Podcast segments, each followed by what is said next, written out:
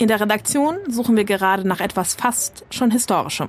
Ah, warte mal, ich schau kurz. Unsere erste Amazon-Bestellung. Ah ja, 2010 war das, glaube ich. Ein schwarzer Windbreaker. Ich weiß noch, was ich als erstes bestellt habe. Es waren drei Bücher über den Jakobsweg. Da habe ich 2013 mal recherchiert. Manche müssen da ganz schön lang scrollen. Ich habe geschaut, ich muss in die App schauen und äh, ich habe 2005 oder meine Eltern haben 2005 für mich das Spiel Zug um Zug bestellt. Und scrollen und scrollen und scrollen. Bei mir war es auch ein Buch, das war ein Englischbuch für die Uni. Bei mir war es auch ein Buch für die Uni. Um genau zu sein, das Bewegungsbild Kino 1 von Jill Deleuze. Nicht ungewöhnlich für eine erste Bestellung, wenn man sich die Geschichte von Amazon anschaut. Aber dazu gleich mehr. Und bei euch? Was ist bei euch als erstes im Warenkorb gelandet? Ihr könnt es einfach in eurer Bestellhistorie nachschauen.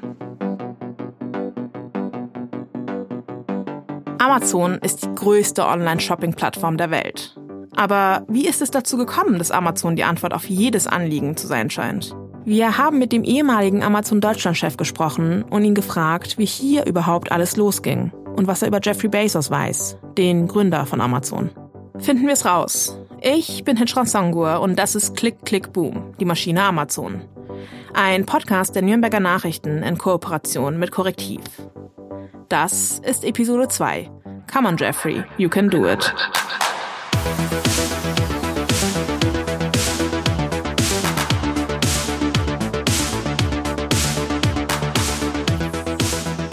Lieblingsduschgel? Amazon. Veganes Biohundefutter? Amazon. Trampolin für den Garten? Klar, Amazon. Ich könnte ewig so weitermachen.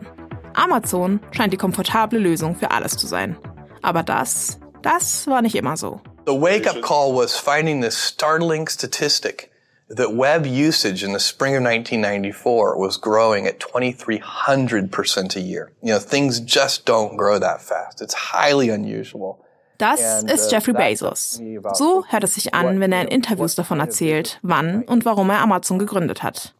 Er sagt, es sei einfach die richtige Zeit gewesen, weil das Wachstum des Internets so, so schnell war. Unglaublich schnell. Und sein Businessplan sollte in dieses Wachstum reinpassen. Und das hat er auch. Die oberste Regel, die sich Amazon schon zu Beginn gesetzt hat, ist Customer First. Also der Kunde kommt zuerst. Aber ich drehe das jetzt einfach mal um und springe ganz an den Anfang. Zum First Customer, also dem ersten Kunden und damit zur ersten Bestellung überhaupt. Alexa, was war die erste Bestellung auf Amazon? Das erste Buch, das jemals von Amazon verkauft wurde, war Fluid Concepts and Creative Analogies, Computer Models of the Fundamental Mechanisms of Thought von Douglas Hofstadter. Alexa, bitte übersetze. Fließende Konzepte und kreative Analogien Computermodelle der grundlegenden Denkmechanismen. Das Buch gehört wahrscheinlich nicht zu der Abendlektüre von den meisten. Und wirklich viel kann man sich darunter auch nicht vorstellen. Aber John Wainwright konnte das wohl, beziehungsweise kann. Er hat 1995 die allererste Bestellung überhaupt bei Amazon aufgegeben. In einem Interview mit dem amerikanischen Wirtschaftsportal MarketWatch vor fünf Jahren sagt er, dass es immer noch in seinem Bücherregal in Kalifornien steht. John Wainwright ist Computerexperte und hat zwei Computersprachen entwickelt. Und mit dieser Bestellung ist er in die Geschichte eingegangen. Ein Gebäude in Seattle heißt Amazon Wainwright Office Building. Bei Amazon bestellen und dafür ein ganzes Gebäude gewidmet kriegen, nicht schlecht. Da merkt man, Amazon hängt Meilensteine auf jeden Fall hoch. Ein guter Name ist immer wichtig, das ist klar. Jeff Bezos wollte sein Unternehmen erst Relentless nennen. Das heißt so viel wie unnachgiebig oder unerbittlich. Aber Bezos ist von dem Namen dann doch wieder abgekommen. Den Namen hat er sich dennoch sichern lassen. Und deshalb landet man auch jetzt noch auf der Amazon-Seite, wenn man relentless.com eingibt. Letztendlich ist es dann Amazon geworden, weil der Amazonas der zweitgrößte Fluss der Welt ist. Der Name steht also symbolisch für die große Auswahl. Warum dann nicht gleich Nil? Das ist ja immerhin der größte Fluss. Einfach, weil das Volumen des Amazonas noch größer ist. Großes Volumen bedeutet mehr Inhalt und den bietet Amazon. Und auch mit dem lächelnden Pfeil auf den Amazon-Paketen wird eine Botschaft übermittelt. Der Pfeil führt vom A zum Z. Und das steht symbolisch für die Auswahl. Von A bis Z. Gegründet hat Bezos Amazon 1994 in seiner Garage. Der Klassiker also. Zu diesem Zeitpunkt ist er 30 Jahre alt. Erinnert ihr euch an die Umfrage vom Anfang der Folge? Viele aus unserer Redaktion haben als erstes ein Buch bei Amazon bestellt. Und das ist gar nicht mal so ungewöhnlich. Amazon ist tatsächlich als reiner Online-Buchverkauf an den Start gegangen. But in the book space, there are more than 3 million different books worldwide active and in print at any given time across all languages. More than 1.5 million in English alone. So when you have that many items, you can literally build a store online that couldn't exist any other way. And that's important right now because the web is still Zusammengefasst, es gab einfach Millionen von Büchern in vielen verschiedenen Sprachen. Und so viele Bücher in einem Laden unterzubringen, ist unmöglich. Warum sie also nicht in einen Online-Shop stecken? In Bezos Büro hing damals eine Glocke. Eine Glocke, die für jede Bestellung geläutet hat.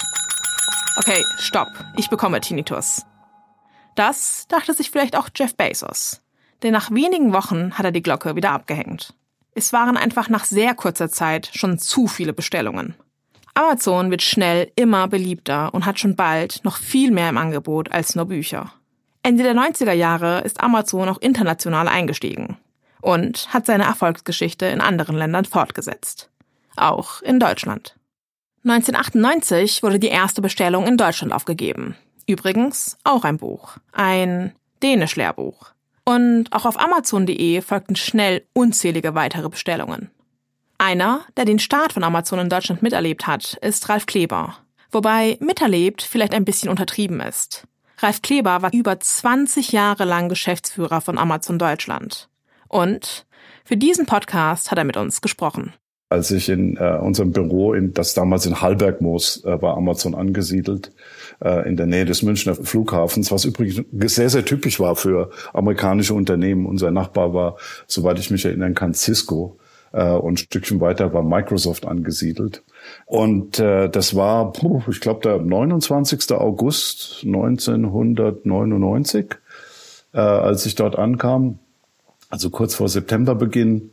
Äh, man zeigte mir mein Büro, äh, soweit also äh, da überhaupt jemand da war, um einen rumzuzeigen. Es war keine offizielle Einführung. Ich durfte ein bisschen schrauben, äh, weil bei Amazon war es üblich, sich sein Büromöbel selbst zusammenzuschrauben. Eine echte Tradition, das mit den Büromöbeln. Insbesondere der Schreibtisch. Dafür gibt es sogar eine eigene Anleitung auf der Internetseite von Amazon. Eine Tür wird zum Schreibtisch. Angefangen hat damit Jeff Bezos. Sein erster Schreibtisch war angeblich eine Tür auf Beinen. Sieht man auch in alten Videos von ihm. Richtig stabil soll es zwar nicht gewesen sein, aber für eine Art Sinnbild hat es doch getaugt. Kreativ sein, anpacken, Geld für Dinge ausgeben, die wirklich wichtig sind. Um solche symbolischen Sachen geht es bei Amazon oft. Beim Wainwright Building ist es ja ähnlich. Ich habe meinen PC aufgebaut, ja, habe meine Lautsprecher angeschlossen, äh, habe mich mit meinem Vorgänger äh, unterhalten, äh, ein sehr, sehr netter Amerikaner, äh, mit dem mich noch immer eine Freundschaft verbindet äh, und der auch sehr, sehr lange bei Amazon war. Wir haben ein bisschen Musik gehört, äh, also ein ganz entspannter erster Tag. Gar nicht so untypisch für, für Amazon auch Mitarbeiter, die heute ihren ersten Tag haben, ja, also werden nicht sofort an den Schreibtisch gesetzt und, und mach mal, sondern ähm, man, man schnuppert so ein bisschen rum, man kommt mit Kollegen in Kontakt. Äh, es geht sehr viel darum, ein Gefühl zu entwickeln. Das war natürlich 1999 allein schon aufgrund der technischen Voraussetzungen und wie Unternehmen damals geführt wurden, anders als das heute war. Aber man kann sich Amazon vorstellen wie ein klassisches Start-up, äh, mit einer klassischen Startup-Atmosphäre. Äh, das heißt, irgendwo standen Flipper, äh, irgendwo gab es tatsächlich schon Videokonferenzzimmer, aber fragen Sie nicht nach der Qualität. Und es ging sehr viel um äh, die menschliche Brücke erstmal zu den Kollegen herzustellen. Also ich, ich stelle mir das wirklich sehr Startup-mäßig vor. Als würde eine neue Ära eingeläutet werden. Internet war ja damals auch noch nichts Selbstverständliches. Könnt ihr euch noch an dieses Geräusch beim Einwählen erinnern? Totale Aufbruchstimmung. Ja, also alle hatten diesen Pioniergeist. Aber ich sag mal, ähm, sind wir ganz realistisch, ja. Äh, wenn man sich die technischen Voraussetzungen von 1999 vor die Augen führt, dann ähm, hat es auch diesen Pioniergeist gebraucht. Wenn ich mich recht entsinne und meine Hausaufgaben damals gestimmt haben, hatte Deutschland insgesamt äh, nur drei oder vier Millionen ähm, äh, Besitzer von PCs also die, die PCs zu Hause im, im Haushalt einsetzen. Das waren die hätte man damals als die klassischen Nerds umschrieben, ja. Ich kann mich erinnern, dass ein, ein Server war so groß wie ein Side-by-Side-Kühlschrank. Ja, und äh, das Regulieren der Temperatur in einem Serverraum war ein, ein weitaus größeres Problem als die technischen Dinge, die einem ein Server sozusagen als Job oder als ähm, Aufgaben an die Hand gegeben hat. Aber das ist nur ein Aspekt, ja. Die Technik war einfach noch nicht so weit. Das klingt auf jeden Fall deutlich komplizierter, als es jetzt ist. Heute sind wir ständig online, haben Laptops und das Internet ist das Normalste der Welt. Und trotzdem ist Amazon mit den Voraussetzungen damals so groß geworden. Ja, ich meine, Amazon war ein, ein Online-Buchhändler mit, äh, ich glaube, eine Million Bücher im, im Angebot. Ich hatte natürlich mich äh, sehr damit befasst, wo das Unternehmen hin will. Ja, die Vision war ja nicht, ähm, äh, der, der größte Buchhändler der Erde zu werden, äh, sondern die Vision war, einen Laden zu bauen, in dem der Kunde alles finden kann, was er online sucht und kaufen will. Ja, äh, und das äh, ist eine Riesenvision. Die Vision war also auf jeden Fall da. Aber dass Deutschland der zweitgrößte Markt für Amazon wird, das hat Kleber wohl selbst nicht geahnt. Am Anfang war sein Job erstmal ein kaufmännisches Grundgerüst zu schaffen. Generell hat man bei Amazon nach der Experimentiermentalität gearbeitet. Vieles wurde ausprobiert. Und da, da durfte man auch scheitern. Außerdem versucht Amazon immer vom Kunden auszudenken. Sagt das Unternehmen zumindest über sich selbst. Also insofern ähm, äh, hat sehr viel Spaß gemacht, ähm, diese Denkweise, alles vom Kunden her zu denken, ähm, nicht subjektiv zu beurteilen, ob ich das toll finde oder andere das toll finden, sondern einfach zu fragen, findet es der Kunde toll? Und wieso weiß ich das? Und ähm, woran mache ich das fest? Okay, also Startup-Atmosphäre, sogar in Deutschland. Scheinbar recht motivierte MitarbeiterInnen, ein immer größeres Angebot. Aber das alleine führte nicht zum Erfolg. Denn einen riesigen Nachteil hatten Online-Händler. Zumindest damals. Ich sag mal, eine der großen Fragen, die 99, ich sag jetzt mal niemand in Deutschland beantwortet konnte, vernünftig, war, äh, wann kriege ich denn das Ding genau? Ja, also in, auch die Amazon-Seite sagte, äh, wenn Sie einen Artikel bestellt haben, ein Buch oder eine CD, äh, wird in 24 Stunden versendet. Ja, aber es ließ sie im Ungewissen, kommt es Montag, Dienstag, Mittwoch? Äh, kann ja sein, dass ich das Dienstag brauche und wenn es Mittwoch kommt, nutzt es nichts mehr. Ja, deswegen war eine der größten logistischen Herausforderungen, die Amazon insgesamt, aber natürlich in einem geografisch so dichten Markt wie Deutschland ganz besonders hatte, äh, dieses Zurückrechnen, um ein Zustellversprechen genau abzugeben. Wir wissen heute, Amazon hat auch dieses Problem gelöst, mit einer genialen Lieferkette. Am Anfang war das Lager in Bad Hersfeld noch das einzige in Deutschland. Und es war eine riesige Herausforderung, Kundinnen ihre Ware dann zuzustellen, wenn sie sie brauchen. Vor allem in der Vorweihnachtszeit. Ja, zur Weihnachtszeit äh, sind wir alle ins Lager gefahren und haben Päckchen gepackt ähm, und Nachtschicht gefahren, weil einfach äh, glücklicherweise der Zustrom an Kunden und die Steigerung an, an dem, im Bestellvolumen unsere Erwartungen regelmäßig übertroffen hat. Äh, und uns gar nichts anderes überbliebe, als alle, alle einzusammeln, äh, Freunde und Familie. Der Amazon-Chef hat also selbst mit angepackt und in der Logistik unterstützt. Wir haben das auch gern gemacht. Also ich kann mich um viele, viele Nächte äh, damals im Lager Bad Hersfeld entsinnen. Wir haben äh, äh, leerstehende Hotels äh, gemietet für unsere Mitarbeiter, so dass die tagsüber ihren äh, in Anführungsstrichen normalen Job machen konnten, ja, ihren angestellten Job und dann abends ab der Spätschicht dann im Lager waren und Geschenke gepackt haben und Pakete. Dazu wurde auch keiner gezwungen. 2022 hat sich Kleber als Geschäftsführer zurückgezogen. Er ist im Guten mit dem Unternehmen auseinandergegangen. Das hat er in unserem Gespräch mehrfach betont. Ich glaube, eins der schönen Dinge, die wir erreicht haben äh, als Amazon in Deutschland, aber auch zusammen mit vielen Partnerunternehmen, ist eine neue, weitere Art des Shoppings zu etablieren. Amazon war also ein typisches Start-up bei dem Werte und Symbole mega wichtig sind. Ein Musterunternehmen quasi. Aber wer steckt eigentlich dahinter? Für Innovation und eine kundenorientierte Unternehmensstruktur steht vor allem einer, Jeffrey Preston Bezos. CEO entrepreneur, born in 1964, Jeffrey, Jeffrey Bezos. CEO entrepreneur, born in 1964, Jeffrey, Jeffrey Bezos. Okay, den Song werde ich nie mehr aus dem Ohr kriegen. Come on, Jeffrey, you can do it. Dabei mag Jeff Bezos selbst gar keine Musik, hat uns zumindest der ehemalige Amazon-Deutschland-Chef Ralf Kleber erzählt. Wir mussten Kleber einfach über Jeff Bezos ausfragen. Immerhin hat er ihn in seiner Funktion 20 Jahre lang miterlebt. Jeff war ein großer Fan von Büchern. Ja, also hat extrem viel gelesen und auch viel geteilt. Ja, wir, ähm, wir haben zum Beispiel ähm, später ähm, auf seine Initiative hin äh, etwas gemacht, das nannte sich Buchclub.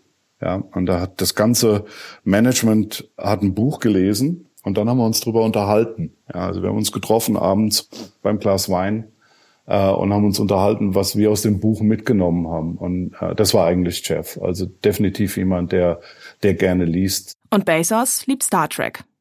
Fun Fact an dieser Stelle. 2016 hat er in einer Folge der Star Trek-Serie einen kurzen Auftritt im Alien-Kostüm. Er hat sogar einen Satz gesagt. Für alle, denen das zu schnell ging. Okay, das war's auch schon. Jeff Bezos lebt den American Dream. Er kommt aus einer bürgerlichen Familie, also weder besonders arm noch besonders reich. Erst hat Bezos Physik studiert, dann doch lieber auf Elektrotechnik und Informatik gewechselt und mit Bestnoten abgeschlossen. Und das in Princeton, an einer Elite-Uni. Nebenbei hat er Burger und Pommes bei McDonald's verkauft die Fastfood-Burger isst er immer noch gerne. Das teilte er erst vor kurzem auf Twitter mit seinen 6 Millionen FollowerInnen. Bevor Jeff Bezos Amazon gegründet hat, hat er als Banker bei einer Investmentbank in New York gearbeitet. Ein gut bezahlter Job mit viel Sicherheit. Und hier? Hier hätte die Geschichte vielleicht schon vorbei sein können. Ist sie aber nicht. Denn einer wie Bezos, der will, der will mehr. Er geht das Risiko ein und gründet den Online-Shop, an den er so fest glaubte. There are lots of advantages to shopping online, but one of the most compelling ones is how much time you can save. Time is the most precious commodity in the late 20th century. Das war er, Jeff Bezos, und zwar genau im Jahr der Gründung.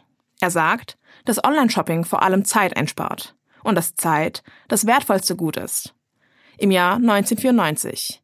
In diesem Jahr ist Justin Bieber gerade erst geboren worden. Das Internet war für viele Menschen noch vollkommen fremd, für Angela Merkel auch noch fast 20 Jahre später.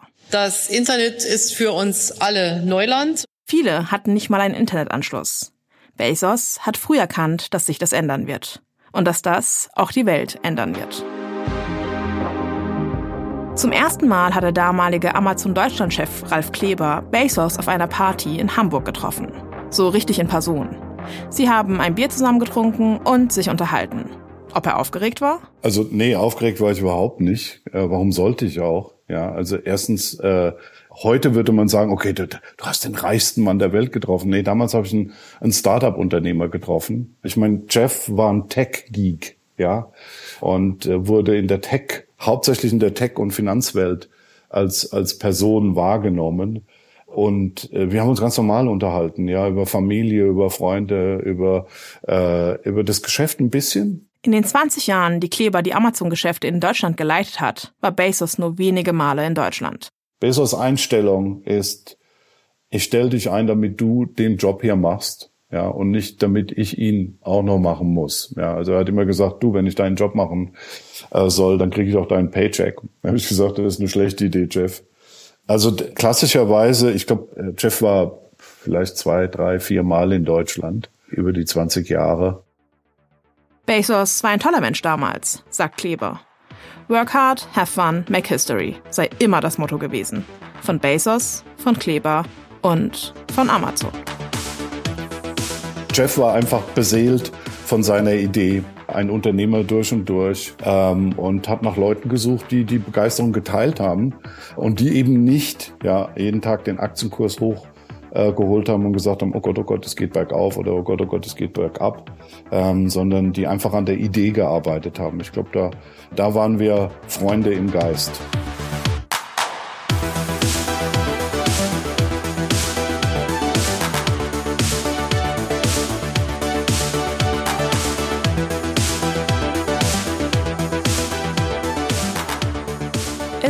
Da den etwas plumpen Spruch, wer Erfolg hat, der hat Recht.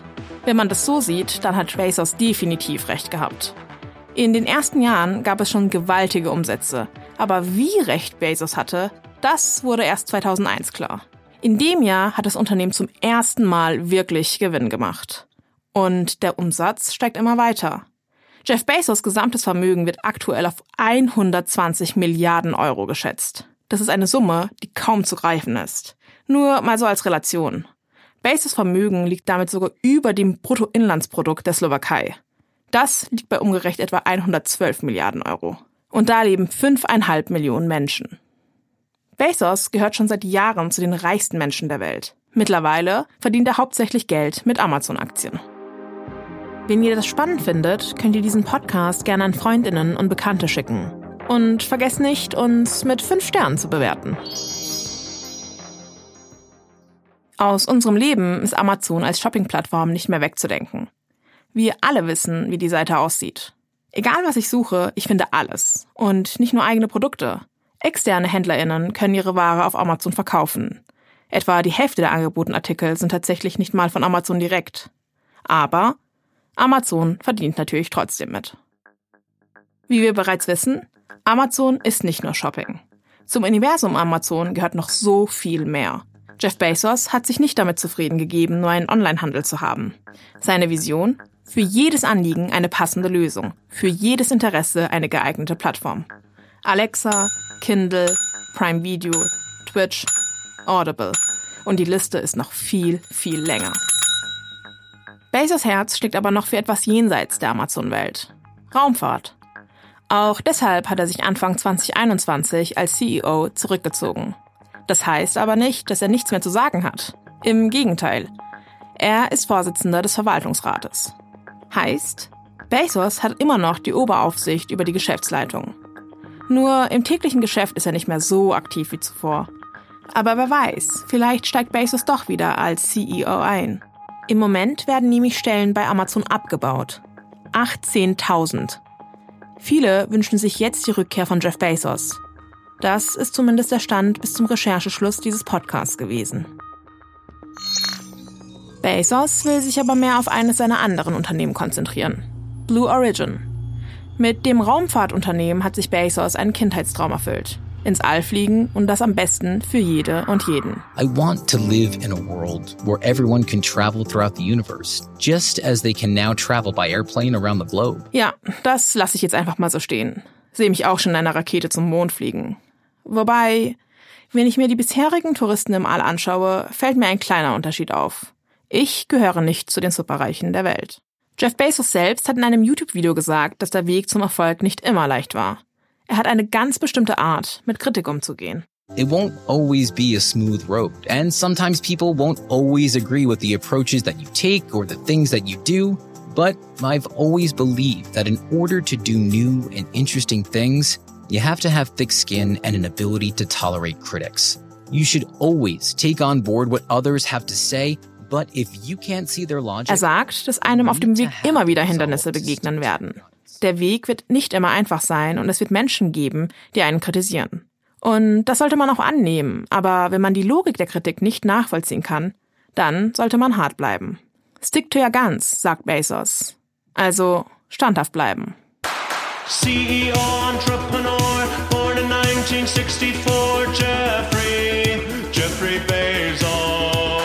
Okay, das musste jetzt einfach wieder sein.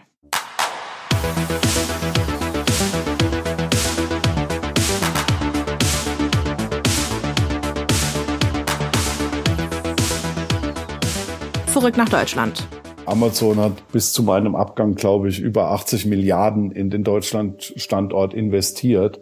Das ist ja keine kleine, kleine Summe. Aber man vergisst gerne, wie viel Partnerunternehmen, also es waren über 100.000 Jobs, die allein in äh, Marktplatz, Handels- und Partnerunternehmen entstanden sind, äh, die eben nicht die 28.000 bei Amazon sind, sondern äh, um die Ecke jemand, der sein Geschäft ausbauen konnte oder ein Spielwarenhändler, der nicht mehr nur in Nürnberg verkauft, sondern deutschlandweit. Ich denke, das ist ein Meilenstein ja, dass wir geschafft haben, das zumindestens zu etablieren. So wie Kleber es beschreibt, klingt das für mich wie ein heiles Amazon-Universum. Und viele Arbeitsplätze, die Amazon geschaffen hat. Klingt doch alles wunderbar. Aber ihr ahnt es sicherlich schon. Ganz so toll scheint doch nicht alles gewesen zu sein. Wir haben äh, leerstehende Hotels äh, gemietet für unsere Mitarbeiter, sodass die tagsüber ihren äh, in Anführungsstrichen normalen Job machen konnten, ja, ihren angestellten Job und dann abends ab der Spätschicht dann im Lager waren und Geschenke gepackt haben und Pakete. Dazu wurde auch keiner gezwungen. Erinnert ihr euch? Das hat Ralf Kleber am Anfang der Folge gesagt. Die Menschen am Anfang, das waren wahrscheinlich Leute, die mit Herz dabei waren, aber die auch ziemlich direkt davon profitiert haben. Die konnten sich ja recht sicher sein. Je besser es dem Unternehmen geht, desto besser geht es ihnen. Aber was passiert eigentlich, wenn dieses Mindset auf eine andere Art von Arbeiterinnen trifft? Die Arbeitsbedingungen waren schon immer so, ähm, dass hier auf hohe Effizienz, Effizienz, äh, dass alles dem, dem Workflow untergeordnet war. Und natürlich mit dem äh, rasanten Wachspunkt dann 2008, ähm, 2010 und dann ist es ja exorbitant gewachsen. Natürlich äh, wird dann der Druck auf die Beschäftigten immer höher immer höher, weil Amazon ist ja gar nicht nachgekommen, Fulfillment-Zentren zu bauen. Wenn wir mit Kollegen aus äh, den Staaten, sind wir ja auch vernetzt, ähm, reden, ähm, war das dort auch schon immer so. Das ist Thomas Görlebeck von der Gewerkschaft Verdi. Er ist Streikleiter für Amazon-Mitarbeitende in Graben bei Augsburg. Das liegt im Süden Bayerns. Seit zehn Jahren streiken dort immer wieder ArbeitnehmerInnen des dort ansässigen Amazon-Logistikzentrums. Um das Zustellversprechen von Amazon zu erfüllen, müssen viele Menschen hart und vor allem schnell arbeiten. Und dabei werden sie ständig überwacht und unter Druck gesetzt, berichten Mitarbeitende selbst. In Logistikzentren sind die Angestellten mit Handscannern ausgestattet. Darin ist ein kleiner Computer, der permanent Daten sendet und empfängt. Und so kriegen die Kolleginnen und Kollegen aus, des, aus dem System gespielt, ähm, also die künstliche Intelligenz schickt den äh, äh, Kollegen dann die Kommissionieraufträge. Und ähm, die, jeder Handscanner äh, wird geortet. Jeder hat einen GPS-Sender. Und äh, der Vorgesetzte, der am Arbeitsplatz sitzt in der Abteilung, sieht an seinen äh, Bildschirmen, wenn er will, sofort, wo jeder Beschäftigter sich aufhaltet aus seiner Organisationseinheit und kann dann äh, den einzelnen Beschäftigten in seiner bisherigen Arbeitszeit so gläsern machen, dass er genau weiß, wie viel er, wie lange er von A nach B brauchte, wie lange er für einen äh, Kommissioniervorgang braucht. Und diese Auswertung, die, die kann ziemlich unangenehm werden. Also sie sind komplett äh, gläsern. Äh, ein Problem wird, wenn ähm, die unproduktiven Zeiten, das heißt also die äh, Zeiten, in denen nicht äh, kommissioniert wird, wenn die zu hoch waren für die Beschäftigten, dann kriegen sie Druckgespräche. Stellt euch vor, euer Arbeitgeber weiß immer, wo ihr gerade seid und damit ihr auch, was ihr gerade macht. Ob ihr gerade auf der Toilette seid und auch, wie lange ihr dort seid. Das ist schon Next Level. Laut der deutschen Presseabteilung von Amazon ist der Grund für das Tracking aber ein anderer. Soweit wir Daten verarbeiten, geschieht dies gesetzeskonform und ausschließlich dazu, reibungslose Abläufe und die Unterstützung unserer Mitarbeiterinnen zu gewährleisten. Wie die meisten Logistikunternehmen verwendet auch Amazon in seinen Gebäuden ein wahren Wirtschaftssystem, um die Abläufe bei der Kundenabwicklung zu planen und zu steuern. Außerdem sagt Amazon, Mitarbeitende profitieren davon, da wir die Teamgrößen so ausbalancieren können, dass die Arbeit für jeden Einzelnen schaffbar ist und ein konstanter Warenfluss gewährleistet ist, der zu möglichst keiner Ad-Hoc-Arbeit führt. Und klar, in der Logistikbranche ist es nicht ungewöhnlich, dass die Angestellten schnell arbeiten müssen. Das wird auch bei anderen Konzernen nicht anders sein. Aber Gördebeck hat dazu eine klare Meinung. Also in der Frage Umgang Personal ist ähm, Amazon schon ähm, so ein Negativvorreiter, Negativbeispiel in der Einzelhandels- und Großhandelslogistik. Kleber dagegen ist sich sicher, dass das in der Logistik ebenso ist. Logistik, da kommt es auf Minuten an. Das heißt aber nicht, dass dadurch äh, Mitarbeiter äh, rennen müssen oder, oder irgendetwas. Da hat man ein falsches Bild von Logistik. Ich empfehle Ihnen wirklich, einfach mal ein Logistikzentrum äh, zu besuchen, um die Technik zu verstehen, die es braucht, um eine zeitgenaue, zustellgenaue, ablaufgenaue Arbeitsweise zu ermöglichen. Für unsere Recherche wollten wir an einer Führung durch ein Amazon-Zentrum teilnehmen, um uns selbst ein Bild des Ganzen zu machen. Ein Amazon-Pressesprecher hat uns allerdings abgewimmelt. Grundsätzlich sei das zwar schon möglich, aber nicht in absehbarer Zeit. Und somit nicht bis zu unserem Rechercheschluss. Also ist es schwierig, diesem Vorschlag von Kleber nachzukommen. An dieser Stelle noch einmal. Wenn ihr bei oder mit Amazon arbeitet und Hinweise habt, meldet euch bei uns. Unter hinweise.korrektiv.org könnt ihr die Erfahrungen schildern. Korrektiv wird mit C geschrieben. Aber ihr könnt auch einfach unten in die Shownotes schauen. Da steht die Mailadresse. Was sagen die Beschäftigten selbst zu ihren Arbeitsbedingungen? Und wie verhält sich Amazon in einem absoluten Ausnahmezustand?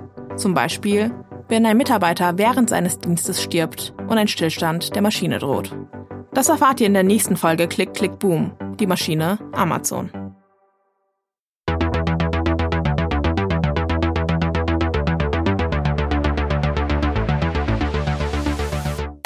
Klick, Klick, Boom, die Maschine Amazon ist ein Podcast der Nürnberger Nachrichten in Kooperation mit Korrektiv. Wenn euch diese Episode des Podcasts gefallen hat und ihr keine weiteren Episoden verpassen wollt, könnt ihr Klick, Klick, Boom, die Maschine Amazon gerne abonnieren und an Freundinnen, Familie und Bekannte schicken. Die nächsten Folgen erscheinen immer freitags und natürlich überall, wo es Podcasts gibt. Vielen Dank fürs Zuhören. Host bin ich, Petran Songur. Die Autorinnen des Podcasts sind Andreas Hofbauer, Nina Kammleiter, Vanessa Neuss und Tetran Songur. Redaktion Erika Balzer, Gregor Prosse, Simon Kirsch, Alicia Kohl und Alina Specht. Showrunner Nina Eichenmüller und Lukas Koschek. Producer Lukas G. Schlapp und Alena Specht. Faktencheck und redaktionelle Beratung Jonathan Sachse und Miriam Lenz von Korrektiv. Beratung Storytelling Anne Ramstorff von Korrektiv. Distribution Isabella Fischer und Erika Balzer. Postproduktion Gerald Schauder von der Hochschule Ansbach. Originalmusik Lukas Blacks. Grafik Benjamin Schubert von Korrektiv. Die Serie ist ein Projekt der VolontärInnen des Verlags Nürnberger Presse. Projektbetreuung Jakob Baumer und Isabella Fischer. Danke auch an alle ProtagonistInnen für ihre Offenheit, an Faire Mobilität für ihre Unterstützung und an Start into Media für die Förderung. Außerdem wollen wir uns bei unserer Volo-Betreuerin Ella Schindler bedanken, die sich für dieses Projekt eingesetzt hat.